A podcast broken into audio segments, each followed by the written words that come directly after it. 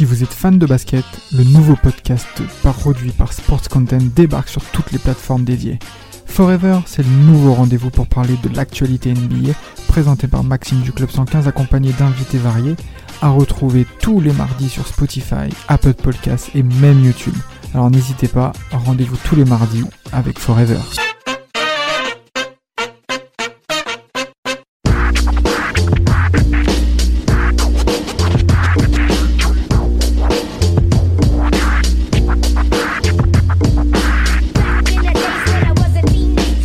Les gars, quoi? Bon, euh, un sujet crucial qui me bastonne la tête et que je kiffe surtout. On a affaire à deux mecs. Parce qu'on parle aujourd'hui shooting 3 points, 3 points, 3 points là.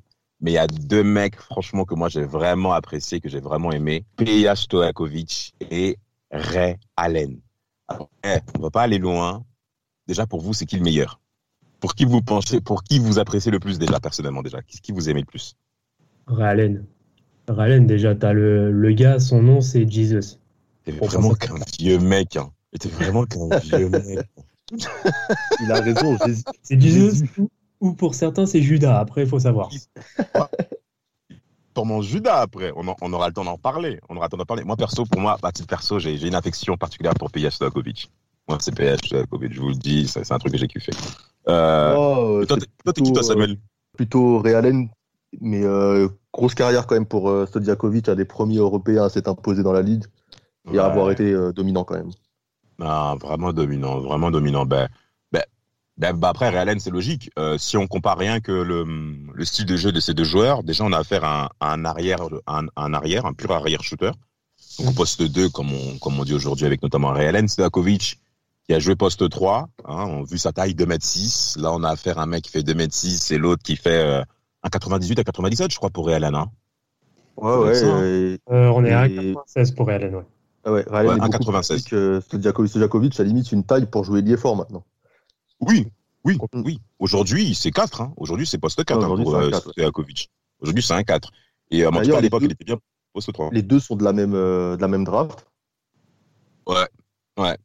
Les deux Bah- sont de la même draft aussi, donc c'est intéressant de voir que c'est une draft, mine de rien, qui. On l'oublie souvent, ce dans... quand on parle de cette draft 96, tellement il y a Ouais. de noms euh, importants, Ouais. et au final, ça reste quand même un 14e choix et qui a fait quand même des, des grosses saisons et qui a été champion NBA. Quoi.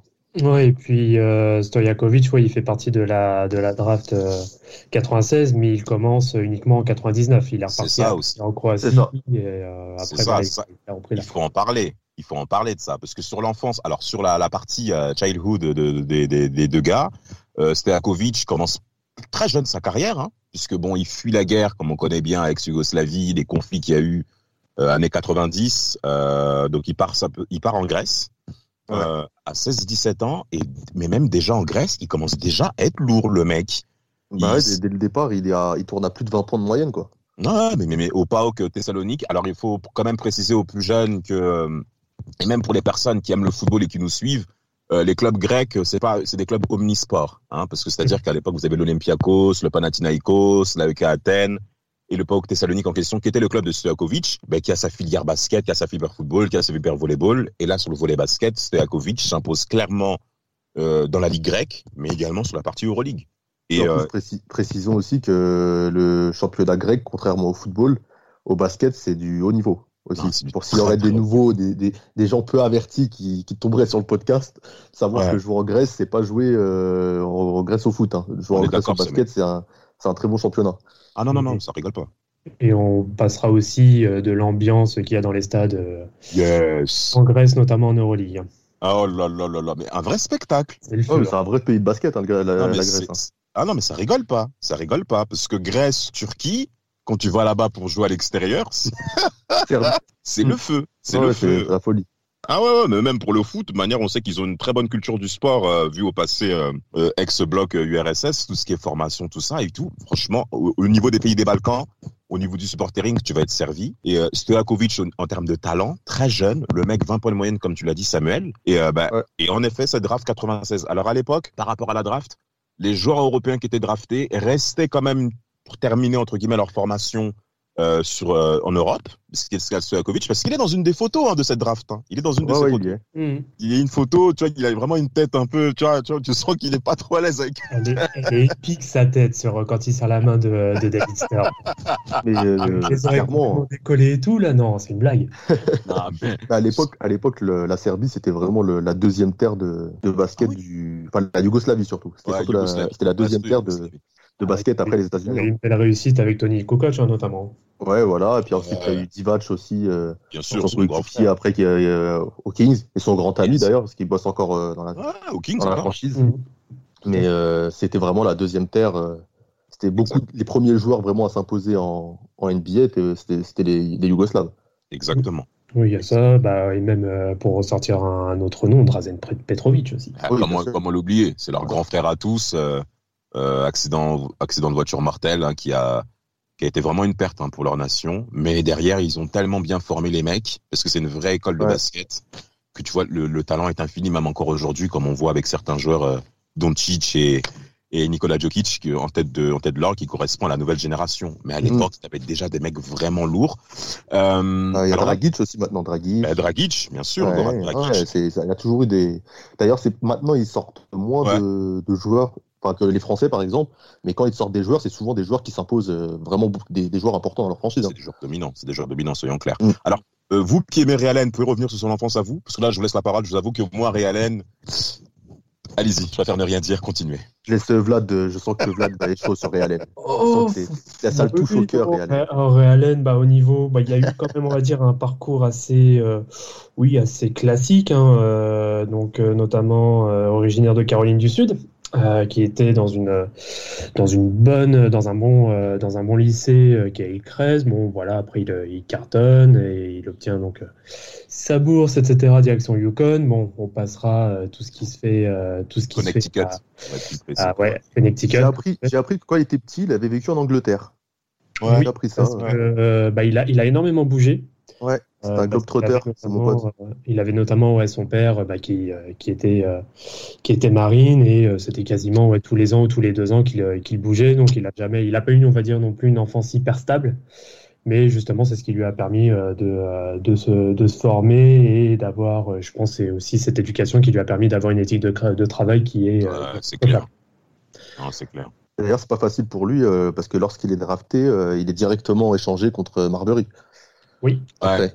tout à Ouais, fait. ouais. Il est directement échangé contre Marbury qui avait une plus grosse cote un peu sur le marché, même si Ray Allen avait une cote pas mal. Et Marbury, du coup, va, va au Timberwolves et, euh, et Ray Allen finit à, à Milwaukee, la franchise de notre ami Rafik euh, qui, qui n'est pas présent aujourd'hui. Exact, exact. on, on pense à lui euh, pour euh, se permettre de critiquer Milwaukee euh, lors de ce podcast euh, sur Ray Allen.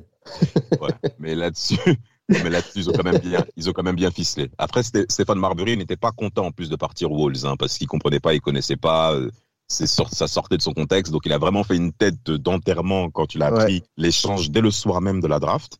Et Ray Allen qui part à Milwaukee. Son passé d'ordre, en fait, l'a rapidement mis dans le bain concernant l'N- concernant l'NBA, parce que les premières années, il est rapidement performant quand même. La première Mhm. saison, je crois, il a 13 points. Après, il, passe, il pousse direct. hein. Les chiffres euh, vont en croissance hein, concernant le, le, rendement qu'il qui rend sur le terrain. Et il s'impose rapidement comme étant l'un des leaders hein, des Bucks. Je me rappelle quand même de, de cette époque un peu qu'on disait que c'était un beau joueur, mais qu'il lui Ouais. manquait euh, du, de l'impact physique. Qu'il était par rapport, par rapport aux autres, euh, aux autres arrières de l'époque, aux autres deux. Quand tu voyais les, bah, cette génération, les Kobe, les Vince Carter, les McGrady, c'est- c'était moins athlétique. Et on- Ouh. et il y avait, il y avait ce côté un peu, euh, c'est un bon Oh. joueur, mais il pourra jamais être l'option numéro un. Ah, sur ce côté-là. Mais Ouais. euh, ouais, oui, bah après, c'est oui, on va dire que son début était peut-être un petit peu timide par rapport à par rapport à ce qu'il a démontré notamment à, notamment à la fac. Et juste pour remettre une parenthèse euh, sur euh, sur la fac, euh, le mec est juste, euh, il a juste, euh, je ne sais plus combien de distinctions euh, personnelles. Hein. Ah oui. retiré, je crois, à la fac. Hein. Athlète de l'année 95, euh, je- bah, il est aussi, euh, euh, il est aussi joueur de l'année 96 sur euh, la Big East euh, conférence. Donc euh, bon, il est, voilà, le mec, il a quand même un minimum de CV lorsqu'il rentre. Oh, bah, S'il est cinquième position, c'est pas pour rien. hein. Oui, oui, complètement. Il Mais- arrive avec des grosses euh, attentes. Pour reprendre un peu sur l'aspect physique, euh, le Ouais. gars, pour rappel, eh, il a été au concours de dunk 97. hein. Bah, bien sûr. Ah ouais. Ouais. C'est ce que je me disais quand même. Non, non, il, a, il, il- il est- et athlétique, c'est plus dans le, dans le côté gab. Dans le gab. Il est Ouais. quand même Ouais, il frêle, hein. moins- Il est quand même Ah, frêle. Ouais, je vois ce que tu veux dire. Je vois ce que tu il veux était dire. quand même frêle et par exemple c'est pas le genre de mec qu'on voyait aller au dunk ou quoi il y a l'époque où on cherchait un peu la, la succession de Jordan c'était Oui. ça rentrait pas dans ce profil là il était Oui. un peu moins hype que les autres euh, que les autres deux de, de l'époque C'est vrai, bah, bah, au niveau du profil, en tout cas, pour les, si on regarde tout le- la longueur de carrière de Ray Allen, on s'aperçoit rapidement que ce monsieur-là, euh, il est déjà il est plus dribbleur holding, on va dire, ball holding en début de carrière, et en fin de carrière, il prend vraiment le profil Reggie Millerien. Si Ouais. je peux me permettre de dire ça, Reggie Millerien. Ah, y a un vrai mal. il y a un vrai basculement euh, quand il passe aux Sonics vraiment Mm. aux Bucks euh, ça se passe bien quand même hein, ils vont en playoff ils font des ils font des bonnes saisons notamment euh, en 99 Ah, il va en playoff, ouais. Ils finissent septième de la saison régulière. Ils vont, ils vont jusqu'aux Pacers où justement ils seront éliminés par euh, notre ami, euh, Hmm. notre ami euh, Reggie Miller, sur qui on Yes. consacrera un, un podcast très prochainement. Ça, c'est sûr. Et Teasing. mais voilà, teasing. Et mais c'est surtout ouais, c'est ça. Il, fait quand même des grosses performances. Il a aussi une grosse performance en, à 40 points contre les Timberwolves. D'ailleurs, peut-être qu'il avait quelque chose à, À à prouver. hein. mais en tout cas, non, il il progresse au fil des années. Et puis, l'apogée, après, bah, le- la récompense, c'est surtout sa sélection aux, aux Jeux Olympiques de 2000. Oui, oui, oui, aux Jeux Olympiques de 2000 qui remporte euh, bah, aisément quand on connaît bah, le, le, le, le nombre de joueurs euh, qui composent cette équipe. Et pour terminer par rapport c'est là que je l'ai connu, moi. Ah, c'est là que tu l'as connu? Bah, quand j'ai, j'ai- 2000, ouais, c'est les Jeux Olympiques de 2000. euh, j'ai Bah, commencé à regarder vraiment euh, à la télé parce que ça passait. Et puis, il y avait euh, Ouais, l'équipe de France qui allait loin en plus. en finale. En Et finale. du coup, c'est là que j'ai, c'est là que j'ai connu réellement. Bah, Ray Allen aussi, il faut parler par rapport aux Bucks qui formaient un trio redoutable quand même au niveau de, de la franchise avec Sam Cassell à la main, Ray Allen Ouais. au poste 2 Le et bien entendu Glenn, Glenn ouais, le chinois et Glenn Robinson, the Bulldog au poste Mm. 3. Euh, eh, euh, et dans la peinture, tu avais du Anthony Mason, tu avais du Ervin Johnson, et ça rigolait pas. Hein. Des gros Ah mecs vraiment musclés, Tim Thomas qui après, je crois. Et J'aimais bien le maillot en plus. Non, non, il est laid. Vraiment la vie du mec. Une petite crotte de nez à Rafik, ça. Et ils vont en Ah, le maillot était laid, hein. Et ils vont en finale de conférence contre euh, Iverson et, et les Sixers. Ouais. Euh, une finale de conférence très dure, très difficile, euh, que été à plusieurs à regarder parce que c'est clairement une vraie opposition entre les C'est deux équipes. 4-3, hein. Ouais, c'est 4-3. hein. C'est C'est 4-3, 4-3. C'est 4-3. Ça s'est joué vraiment à très très peu de choses. On a déjà fait le podcast Iverson 2001 euh, face à Vince Carter et son duel hein, qu'on connaît tous, face à Vince Carter et les Raptors.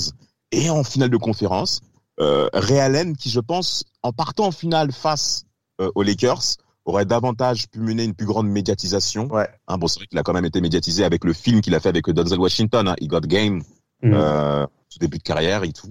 Mais c'est vrai que cette à- défaite, à regarder à c'est nos vrai, c'est vrai. C'est que j'avais en effet regardé. Et puis, comme Milwaukee, déjà, c'est un petit marché, ça aide pas forcément pour lui aussi en termes de médiatisation. Euh, nous qui sommes européens, c'est plutôt les grands marchés qui sont vraiment mis en évidence, tels que les Knicks. Je fais un petit coucou à Brice. Et bien entendu, les Lakers avec leur duo redoutable. D'ailleurs, tu as raison, c'est que c'est, cette, euh, cette euh, confrontation, ça signe aussi la, la fin euh, de, sa, de son expérience chez les, chez les Bucks. hein, parce qu'en fait, comme on a dit, depuis 99, euh, ça commençait Yes. à monter en puissance. Là, c'est vraiment son apogée euh, en 2001, où même il claque un match à 50 points et normalement, euh, euh, à 47 points, c'est le deuxième meilleur score hein, derrière Abdul Jabbar et ses 50 points Exact. dans la franchise. Et ensuite, il va en finale de conférence, il se fait battre par un Iverson monstrueux. Pourtant, il, est- il Ouais. fait- il a- tu l'as dit, il a des statistiques très bonnes hein, sur la série. Il a 27 points par match. hein. non, rien à dire, rien à dire. C'était un vrai duel. Vraiment. Et ensuite, vraiment. euh, ça, ça signe un peu la fin de, de, son, de son passage chez les Bucks. Il a les fin d'un cycle. Fin d'un Tout à cycle. fait, tout à fait. Il y a eu une embrouille avec euh, George Carl. Je sais pas si Vlad Ouais. est au courant de ça. Ah bah, y a pas, y a pas, malheureusement, George Carl, il n'y a pas qu'avec Ray Allen qu'il a des embrouilles. hein. C'est un peu avec euh, toute la ligue. hein. Ouais, c'est compliqué. C'est compliqué pour Papa Bah, Carl.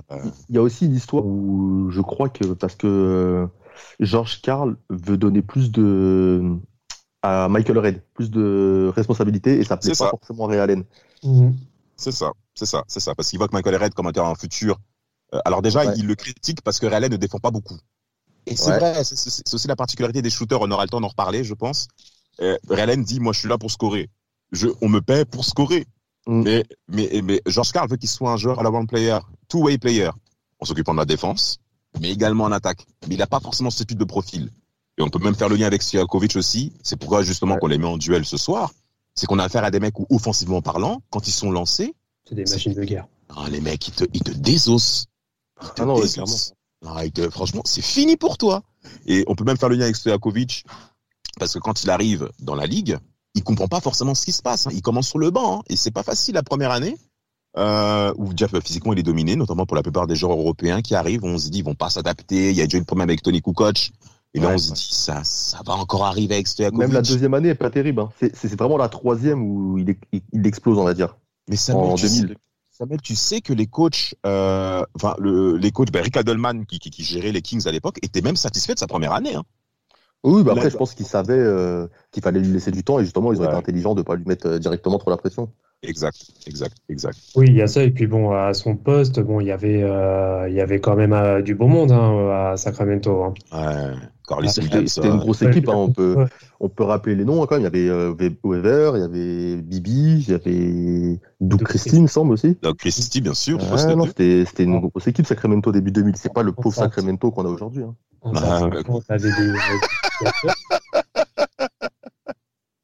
Des. Quoi, Vlad?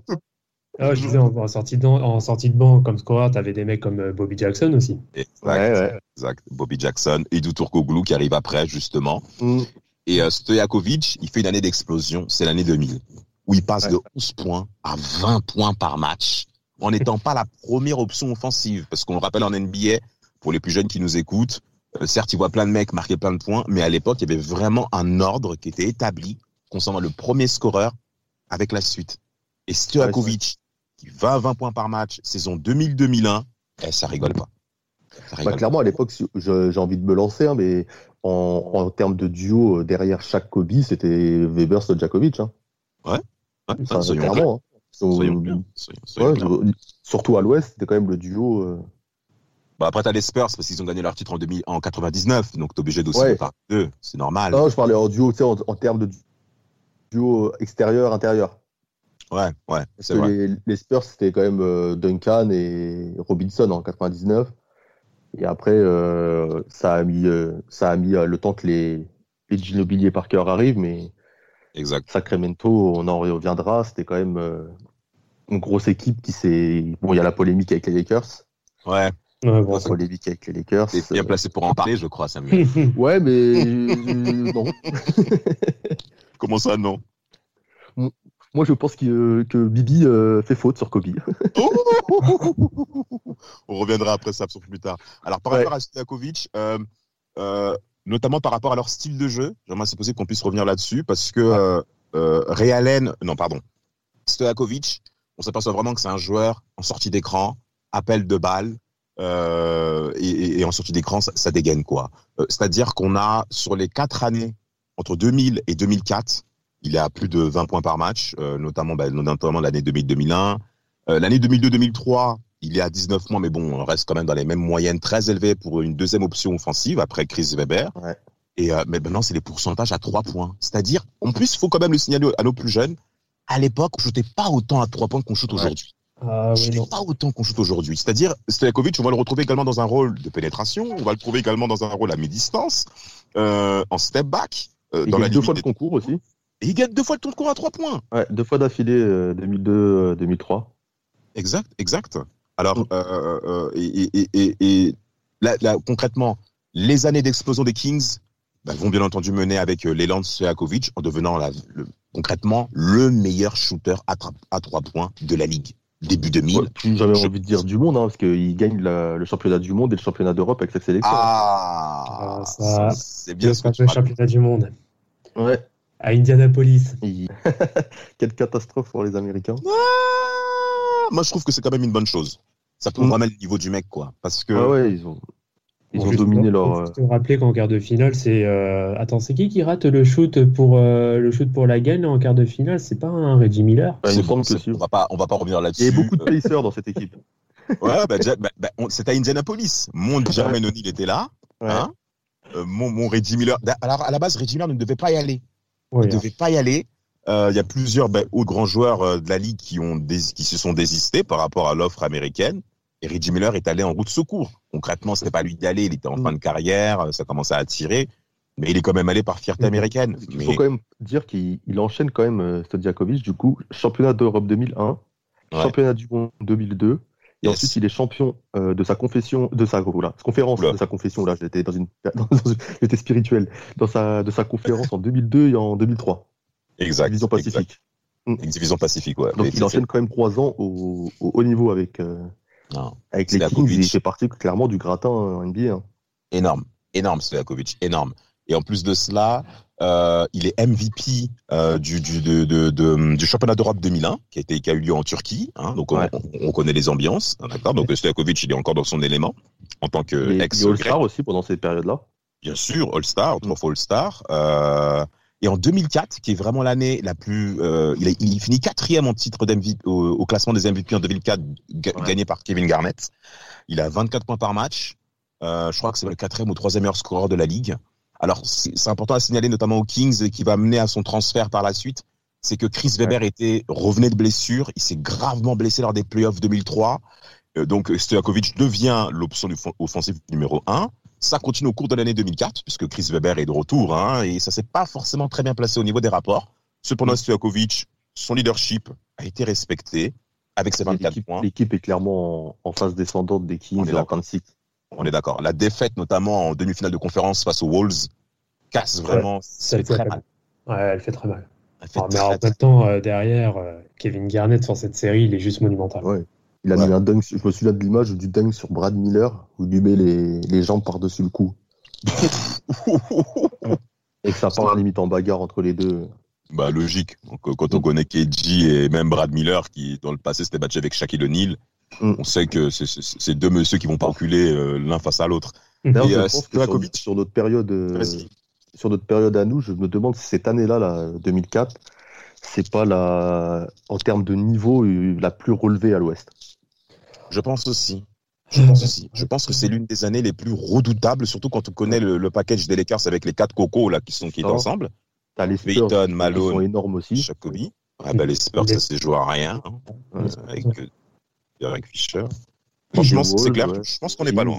Ouais, On n'est pas loin. C'est, c'est, c'est chaud à ce, à ce- à ce- c'est- c'est chaud le niveau à, ce niveau- à cette époque. 2004, là, De franchement, côté. à l'Ouest, c'était, c'était quelque chose. Mais de l'autre côté, par rapport à Ray Allen, c'est plutôt compliqué, hein, parce qu'il fait son trade avec euh, Seattle, qui est une équipe qui n'est pas compétitive depuis des années. Concrètement, on l'a bazardé, le frère. Oh, On clairement. l'a bazardé. Oui. bazardé.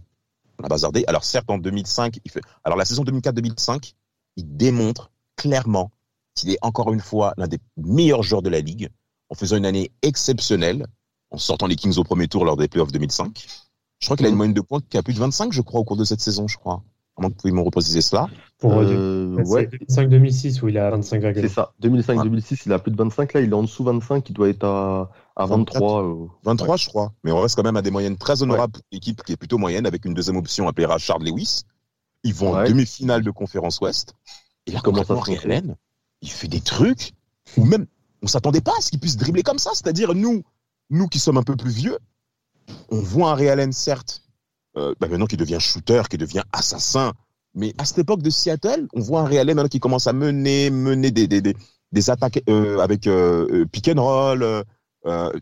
Moi, personnellement, Allen pénétré avec notamment des feintes. Franchement, moi, j'ai rarement vu Ray Allen comme ça. Et ça faisait plaisir. C'est son, ap- c'est son apogée, je pense, euh, Seattle en termes de niveau. Ouais. Malheureusement, c'est là où il était le moins compétitif. L'équipe. Mais, euh, mais, euh, c'est, c'est là où je pense qu'il il maîtrise le mieux son, son basket. Oui, il y, a, Exactement.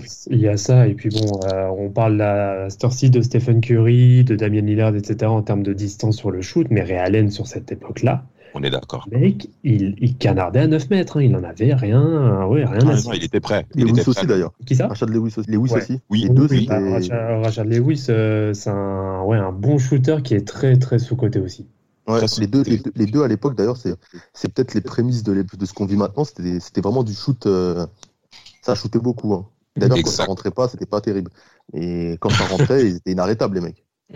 Non, c'est Oui, clair. puis, euh, puis Allen, euh, oui, on, on va dire que c'est la confirmation euh, déjà de, de ce qui se passait aussi à Milwaukee, c'est que le, le gars entre 2000 et 2011, à part, si je me rappelle bien, je crois, à part les années 2003 et 2010, où il est All-Star. Yes, yes, yes. Parce que là, on a affaire à une personne qui fait même 10 All-Stars de carrière hein, concernant Ray Allen. hein. Il est à, Il fait, il fait, il fait 10 All-Star. Il est aussi euh, l'année 2005, je crois qu'il est All-NBA. Je crois qu'il est, je crois qu'il est dans la deuxième team, je crois. Euh, donc non, concrètement, les années Seattle individuellement exceptionnelles. Malheureusement, il n'y aura que cette saison 2004-2005. On verra Ray très performant avec son équipe en playoff, qui échoue face aux Spurs. Donc c'est tout à fait honorable de perdre face aux Spurs quand on connaît leur génération. Et la saison 2005-2006 ainsi que celle de 2007, eh ben Seattle tombe dans ses travers, n'est plus performant. Hormis Ray Allen qui applique des chiffres exceptionnels, notamment ses 57 points face à Utah. Il tourne à plus de 25 points par match. Non, non, exceptionnel. Il a des chiffres magnifiques, mais c'est concrètement la, la contrainte en NBA où quand vous êtes le seul joueur performant de votre équipe et que celle-ci ne suit pas, Kevin Garnett est bien placé pour en parler. Eh ben, vous commencez à souffrir, quoi. Et donc, en 2007. Après, c'est ce qui lui ces deux saisons-là, je pense que c'est ce qui lui a offert son, son ticket pour, euh, ouais. pour euh, les, les Celtics, hein. Eh ben justement, bon, on y vient. Toi, hmm. Samuel, toi qui es euh, adversaire des Celtics. Qu'est-ce qu'on a pensé de, de ce transfert de Ray Ouais, bah, transfert de Real moi je me souviens, euh, à l'époque, euh, j'étais, j'étais devant, ma, devant mon ordinateur, hein, on suivait les infos, et on a vu la création du, du Big Tree, à l'époque où les Lakers, ça n'allait pas du tout. J'étais, j'étais au, fond du gouffre. J'étais au fond du gouffre. Et mine de rien, je, mine de rien, j'étais au fond du gouffre, et du coup, les Lakers avaient fait un super début de saison, et je me suis dit, bah tiens, imaginons qu'on puisse les taper avec une équipe pétée, et au final, on s'est fait battre en finale, mais bon C'était pour moi cette année-là, 2007-2008, ils sont ils sont inarrêtables. On sait dès le début de saison qu'ils vont gagner et puis puis c'est ce qu'ils font. Hein. Et Ray Allen est un grand artisan de ouais, très très gros artisan. Où il y a c'est vraiment les trois les trois on va dire euh, losers malchanceux euh, donc euh, Pierce, Garnett et, et Ray Allen qui qui ont réussi à mettre leur ego de côté. Chacun a réussi à trouver son rôle et, et Allen est parfait dans ce rôle-là de de shooter et, et permet d'étirer vraiment ce jeu des Celtics. Et, et même il se met un peu à défendre quand même. Bah, il s'attend quand même. C'est un bon, c'est un bon défenseur hein, sur sa fin de carrière, hein, très très correct. Et puis, bah, l'avantage du, euh, du transfert au Celtics, c'est que bah, il a deux joueurs à côté de lui qui, euh, voilà, qui sont euh, bah, sur les deux trois premières années sur du niveau quasi, allez, quasi MVP. Bon, la saison juste avant de Garnett, elle est juste monumentale. Euh, malgré qu'il ne fasse pas les playoffs avec euh, Minnesota. Euh, pareil pour Paul Pierce aussi, qui est très très bon et du coup ça le permet aussi à Real de se soulager, on va dire en termes de en termes de ticket shoot, en termes de, de volumétrie de jeu et il peut complètement se concentrer sur shooter, shooter, shooter, shooter, shooter et, et ça a été ça. a été la recette gagnante. Hein. il n'y a, pas de faiblesse dans cette équipe, j'ai l'impression. Il, y a, un gros, il y a, il y a un gros intérieur qui est Garnett, il y a, il y a un shooter, il y a un slasher, un slasher. Ouais, il y a un meneur qui, qui, qui, arrive parfaitement dans une équipe où on lui laisse, euh, on lui laisse euh, pas les clés, mais au moins on le laisse s'exprimer. La clé de la distribution, c'est lui. Hein. Ça, c'est lui, ouais, clairement. Et puis même Perkins trouve sa place, Tony Allen. Non, franchement, c'était une, une, équipe quand même complète, défensivement, offensivement. C'était une grosse équipe. Hein. Ça me fait mal de le dire, mais. Bah, en comparatif avec euh, Stojakovic qui signe un dernier contrat été 2006 après euh, une très mauvaise année à Indiana où il a été blessé parce que la fin de carrière commence à être difficile, pas mal de douleurs au dos et au cou. Euh, au cours de cette saison 2005-2006, il fait même pas les playoffs au premier tour face aux Nets, ce que j'ai bien observé en tant que mm. supporter des Pacers. Euh, été 2006, euh, il signe à Oklahoma, Nouvelle-Orléans, Oklahoma, qui était donc en fusion, acquisition, on va dire, hein, ce terme économique là. Euh, New Orleans, Oklahoma. Suite, aux événements en plus, euh, aux événements qui s'étaient passés, ouais. Ouais, de Katrina. Donc il va à New Orleans avec Chris Paul. Euh, Il joue un peu le rôle de grand frère, mais il n'a plus la même étendue qu'avant. Et moi, personnellement, je l'ai très mal pris. Franchement, Stojakovic, j'ai vraiment beaucoup aimé parce qu'à Duquesne, NBA sur Play, sur Play, sur Play 2, il m'a plusieurs fois gonflé, mais c'est le genre de mec que t'aimes détester. Parce que Pedia Stojakovic,